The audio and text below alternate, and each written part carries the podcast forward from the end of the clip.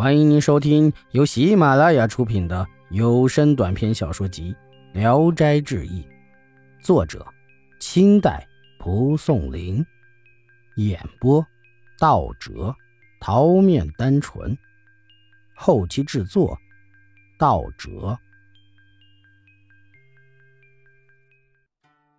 放碟火驴。常山县进士王斗生。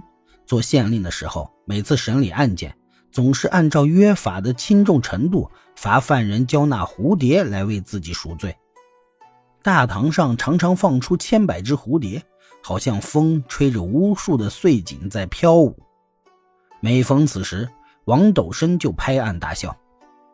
一天夜里，王生梦见一位女子穿着华丽的衣服，从容地走了进来，对他说道：“因为遭受你的虐症摧残。”我的姐妹们有许多都夭亡了，应当让你因自命风流，先受到一次小小的惩罚。说完，化为一只蝴蝶，回旋飞翔而去。第二天，王生正独自在县衙中喝酒，忽然下人来报告说遗旨使来到了。王斗生慌忙出来迎接，他妻子跟他开玩笑，用簪子插在他头上的一朵白花也忘记摘了下来。巡按御史看见了，认为他态度不公，将他狠狠地责骂了一顿。从此，罚犯人交纳蝴蝶自赎的命令就停止了。青城县的于崇衍性格狂放荒诞，当他司礼的时候，有一年的元宵节晚上，他把烟花爆竹捆绑在一头驴的身上，从头到尾都捆满了。他牵着驴来到太守门前，敲着梆子请太守出来说。我献上一头火驴，希望太守出来看一看。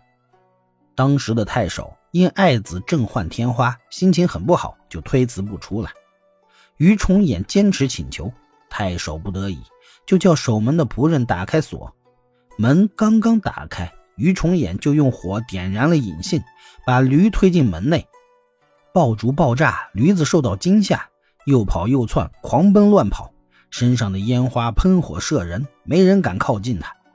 火驴穿过大厅进入室内，盆盆罐罐被撞被踏毁，很多东西都烧成了灰，窗纱也都成了灰烬。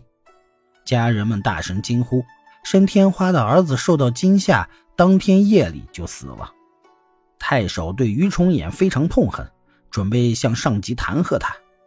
于崇衍请托各司道长官出门说情，并亲自登门负荆请罪，才免于遭受弹劾。鬼妻泰安人聂鹏云和妻子的感情很好，妻子得病死后，他整天悲哀，掉了魂似的。一天晚上，他正在屋内闷坐着，妻子忽然推门进来了，他吃惊地问：“你怎么来了？”妻子笑着说。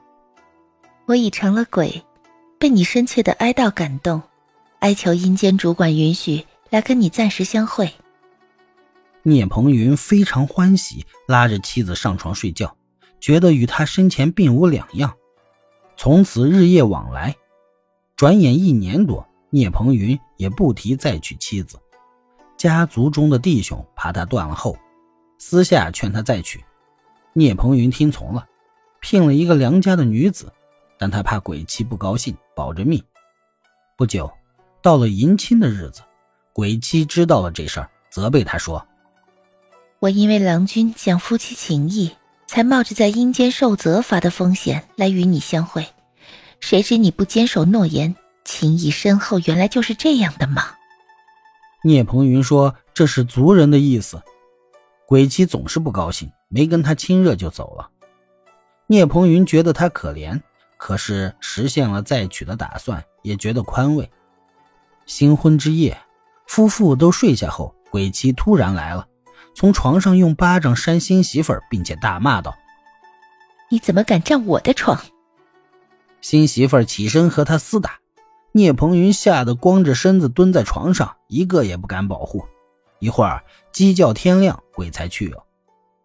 新媳妇儿怀疑聂的妻子并没有死。责备丈夫骗了自己，想上吊自尽。聂鹏云对他讲了缘由，新媳妇儿才信是鬼。天黑鬼就来，新媳妇儿吓得躲开。鬼也不再与聂鹏云同床，只用指甲掐他的肉，再就是对着蜡烛气呼呼的用眼瞪他，也不说什么。聂鹏云愁得不行。邻村有人会驱鬼术，削桃木橛子砌在他坟的四角上，才不闹鬼了。本集演播到此结束，谢谢大家的收听，喜欢请点赞、评论、订阅一下。